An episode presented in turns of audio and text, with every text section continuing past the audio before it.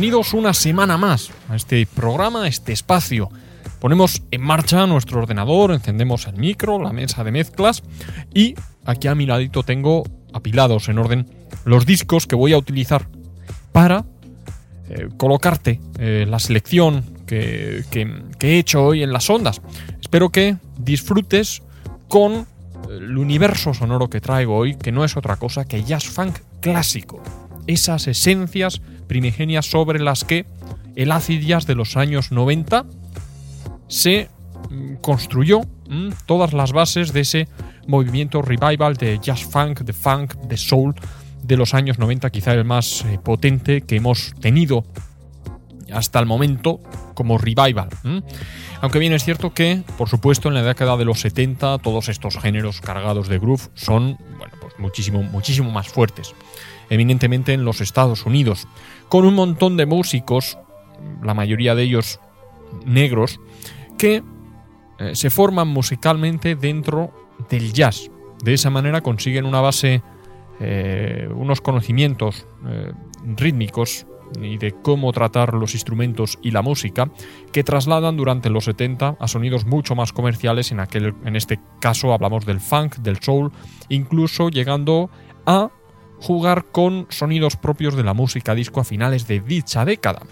Es en, este, eh, en esta época en la que nosotros vamos a estar navegando entre estos sonidos cargados de groove, en muchos casos muy densos y que estoy seguro que te van a hacer pasar una hora muy agradable. No me voy a extender más porque está comenzando a girar el primer LP. Estás en el gueto, mi nombre es Víctor Suárez y estoy haciendo de las mías.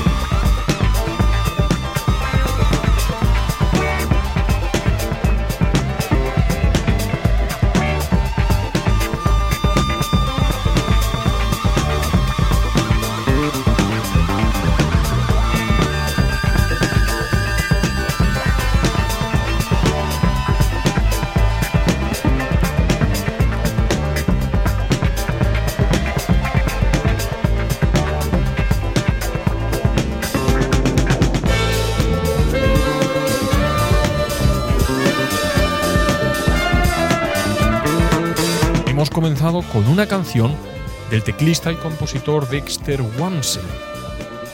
Nacido en Filadelfia, contribuyó profesionalmente al desarrollo del sonido Philly y trabajó eh, muy, muy de cerca, codo con codo, con los productores Gamble Huff y por supuesto con el sello Philadelphia International Records.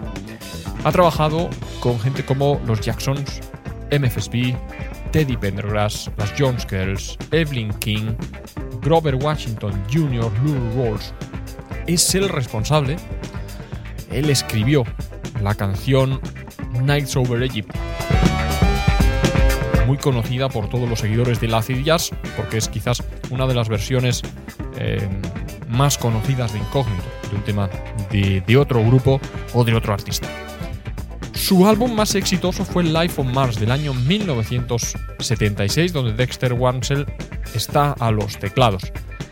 La canción que ha abierto el programa es la que da título a este álbum, un tema clásico del jazz funk con reminiscencias disco Dexter Wansel en estado puro, una auténtica maravilla que yo considero pues uno de los básicos a tener en cualquier colección de, sonido funk eh, y jazz de los, de los años 70.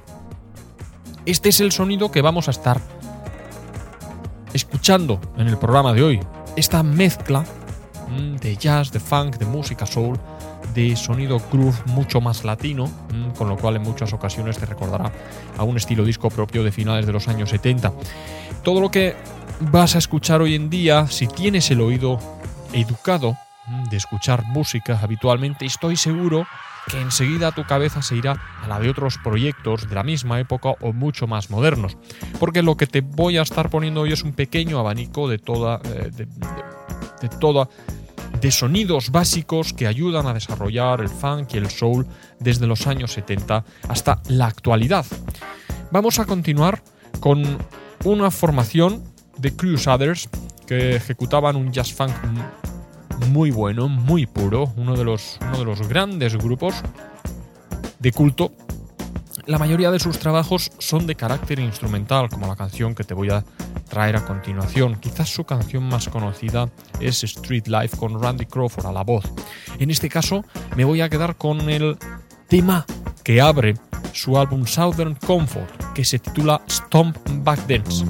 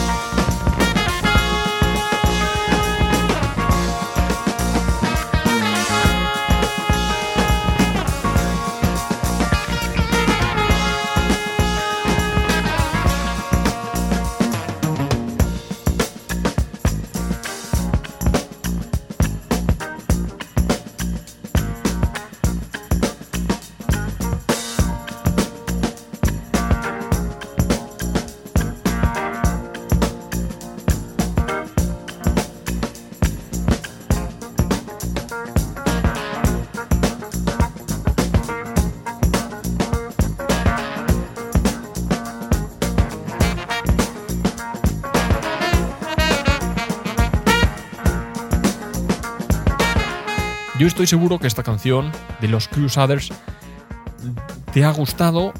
Habrás podido comprobar cómo está cargada de groove, si bien es instrumental, ausencia total de una línea vocal, pero yo personalmente no la echo de menos, porque considero que es una canción muy bien construida, con un groove muy bueno, cambios de ritmo que evitan que te aburras con un tema de estas características, que además normalmente eh,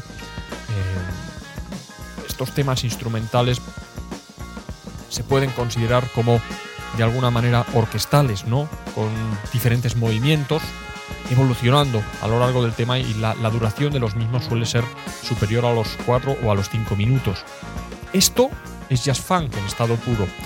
A lo largo del programa de hoy vamos a estar navegando hacia un sonido con una vertiente más funk, otra más jazzística, líneas vocales, otros que son instrumentales puros. En el caso de la canción que os traigo a continuación, es uno de los eh, grupos de jazz funk más sólidos de los años 70, aunque bien es cierto que tampoco es uno de los más conocidos. Pero, pero hay que reconocer que tenían una calidad especial. Hay muchísimas formaciones de acid jazz y de funk actual que han elaborado versiones de sus canciones o que han tomado base bases que vienen de sus canciones, líneas de bajo, de guitarra, percusiones para elaborar canciones nuevas. Pleasure. Nos vamos al año 1979 dentro del sello Fantasy, álbum Future Now, y este tema se conoce como Nothing to It.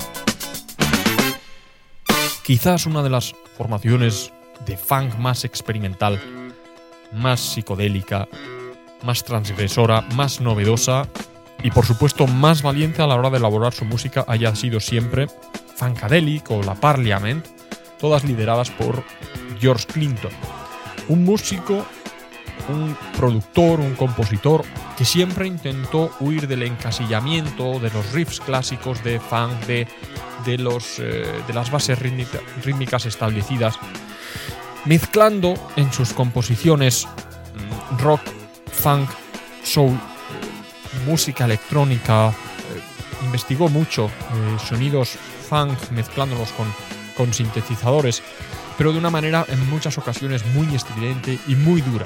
Bien es cierto que eh, si estás empezando a escuchar música negra, quizás, quizás estos proyectos, Parliament o Funkadelic, te suenen muy duros para comenzar. Yo creo que tienes que tener el oído educado para poder, para poder saber analizar y, poder llegar a disfrutar la música de esta formación. A mí eh, hay, muchos discos que todavía hoy se me atragantan, muchas canciones, pero sí reconozco que sus composiciones son muy interesantes y tienen cosas realmente, realmente buenas. Yo me voy a ir al año 1975 con el álbum Let's Take It to the Stage. Es una época en la que la psicodelia está muy presente en, todas las, en todos los álbumes de esta formación. Me quedo con la canción que, que abre este LP, Good to Your Ear Hole, bueno para, el, para tu oído.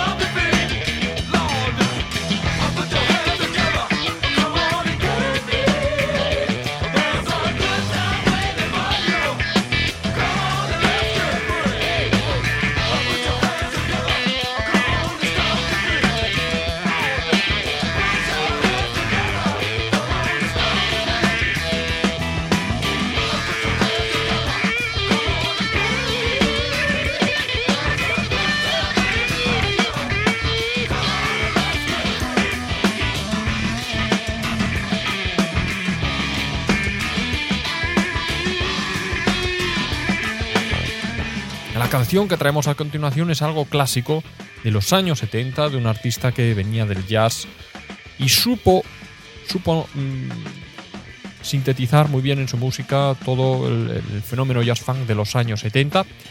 Un sonido muy particular, muy sencillo, muy simple, muy minimalista en determinados momentos y hasta con un puntito hortera. No fue un gran cantante, pero mm, cualquiera que vaya a un concierto suyo acaba cantando sus canciones. Hablamos de Roy Ayers. Nos vamos con la canción Sugar del año 1976, pero que en este pasado año 2016 el DJ y productor británico The Reflex lo coge para hacer una remezcla que bajo mi punto de vista eh, arregla las, las, carencias que tenía la canción original, que no eran pocas. Le da muchísima más fluidez, eh, le da, vamos a decir, una bailabilidad ¿no? al tema con, con un ritmo mucho más, eh, mucho más movido, más sencillo para los oyentes y con un sonido muchísimo más actualizado. Te dejo con la revisión de The Reflex del tema de Roy Ayers Sugar.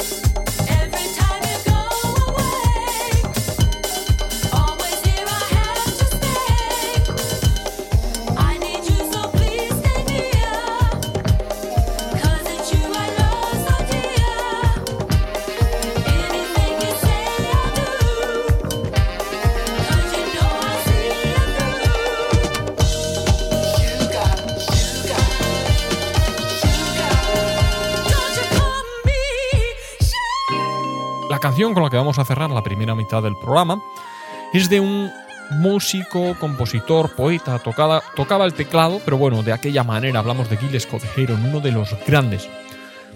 Un, compositor que supo, mediante sus letras, canalizar esa rabia de la población negra en los Estados Unidos en, aquellos comienzos de los años 70, todo ese movimiento de liberación de, de derechos humanos del colectivo negro a través del movimiento Black Exploitation, que fue un movimiento cultural de ese colectivo que afectó a la música, afectó al cine, a la literatura. Gil Scott Heron compuso bandas sonoras, escribió libros y por supuesto escribió un montón de canciones que suenan como poesía. No están cantadas, sino que casi podemos decir que recitaba con música de fondo y adaptaba las líneas musicales con Brian Johnson, aquel, aquel músico que iba con él en sus composiciones, aunque bien es cierto que la gloria se la llevó Gil Scott Heron por ser la cara, por ser la voz. Nos vamos hasta 1971 con su álbum debut, Pieces of Man. Quizás es uno de los álbumes más premiados, más aclamados de, de Gil Scott Heron y supuso un, éxito de ventas a nivel internacional.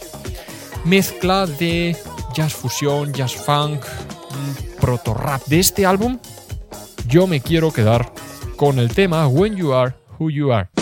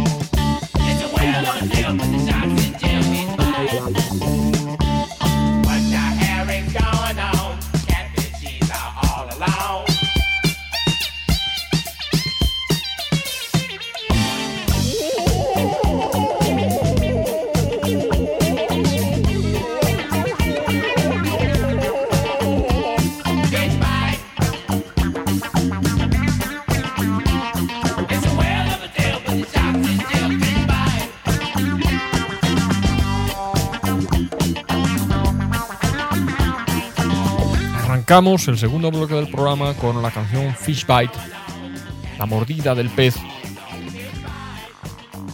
firmada por Ramsey Lewis, quizás uno de los pianistas y compositores más importantes en el desarrollo del jazz hacia un género más funky, más fusión.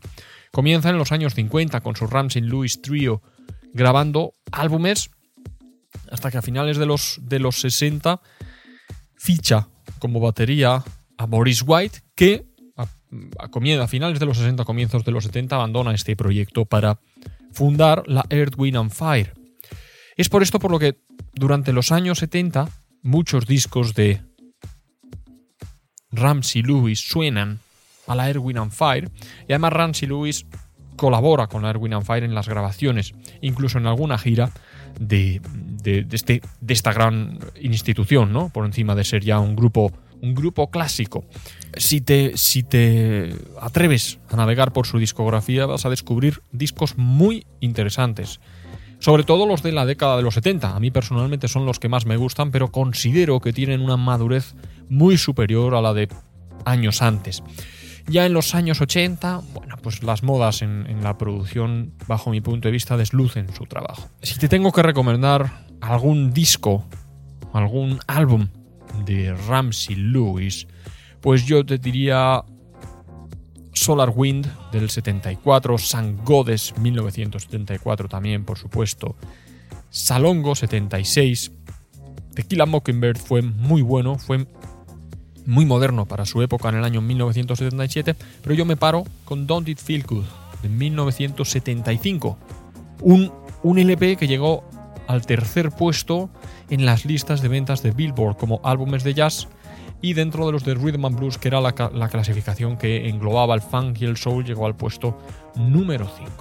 En este álbum vimos como Ramsey Lewis mantiene su esencia jazz, pero entra de lleno con un funk muy rítmico, muy movido y que sin duda eh, le ayuda a llegar a la masa, ¿no? a, a un público mucho más general con canciones más sencillas pero de muchísima calidad. Yo me quedo con el segundo tema de la cara B de este, de este LP, que es el que te he pinchado en este programa porque creo que encajaba muy bien con la selección que hoy te había preparado. Yo espero, espero que te esté gustando todo este programa. Yo creo que en las cuestiones relativas al sonido encaja muy bien con otras entregas que hemos hecho de acid jazz, de jazz funk o de funk propio de los años 70. Yo te animo a que descubras todos nuestros eh, programas, los tienes disponibles online en la plataforma ibox.es, iBooks. Tienes ahí pues las últimas 5 o 6 temporadas, mm, cada programa con su reproductor individual para que lo escuches como y cuando quieras. Y por supuesto también a través de tu smartphone, que hoy en día eh, esa es la ventaja que nos dan estos pequeños aparatos, poder, poder navegar y poder escuchar lo que queramos y cuando queramos prácticamente. Ahí estamos, en Internet y por supuesto también en, redes sociales, en Facebook y, y en nuestra web www.elgueto.es. Yo espero que si has aguantado hasta este momento del programa, bueno, pues oye, un poquito más no te va a hacer daño y estoy seguro que vas a disfrutar muchísimo con las canciones que tenemos desde aquí hasta el final del programa. Vamos a ir avanzando un poquito en el tiempo. ¿eh? Vamos a ver cómo este jazz funk clásico impregna al Brit funk de los años 80 y llega al acid jazz. Nos vamos a ir ahora con otro tema instrumental, con un gran flautista que en los años 70 y 80 desarrolla una labor eh, bastante, bastante fuerte dentro de los géneros jazz y jazz funk. Hubert Laws creció tocando rhythm and blues y gospel en locales de su ciudad. Mm, toca el piano, el saxo alto, antes de adoptar la flauta, y en su periodo de estudiante es cuando comienza a interesarse por el mundo del jazz. Forma parte de un grupo de Houston llamado The Swingsters, que sería el germen de, los futuros The Crusaders. En el año 1976 es cuando edita el álbum Romeo y Julieta y nos deja esta canción titulada Undecided.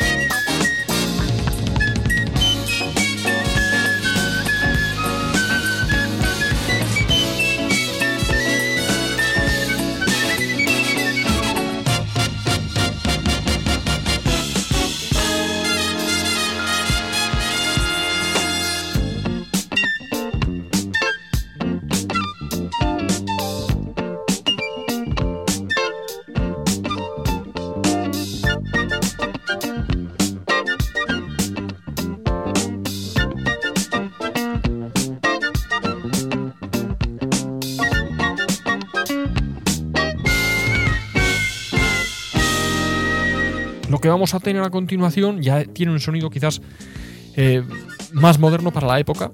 Mm, Estamos a finales de los años 70, nos vamos al sello Sal Soul, un- una discográfica eminentemente de música disco. La canción que te traigo eh, ahora es un tema que New York and Soul versionó en los años 90 junto con Roy Ayers colaborando con, con el vibráfono en un álbum que se considera clásico que vino de la mano del, del- colectivo de músicos y productores estadounidense Masters at Work. Hablamos del tema original Runaway, interpretado por la Sal Orquesta con Loletta Holloway a la voz en esta canción clásica que fue editada en 1977 en sencillo de 7 pulgadas. Ya luego, a mediados de los años 90 en Europa, Reino Unido y en, en Holanda, se reeditó por el éxito que tuvo al ser versionado por el proyecto New York and Soul.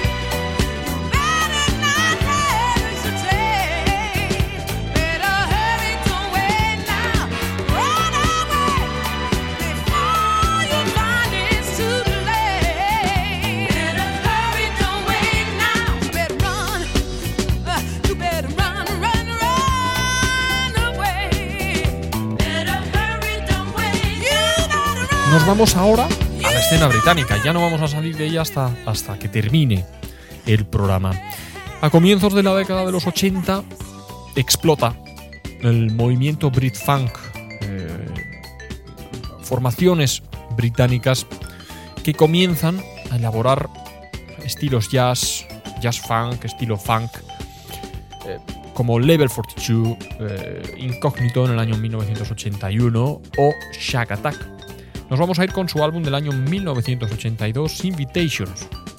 Yo quiero que disfrutes con la canción Stepping out,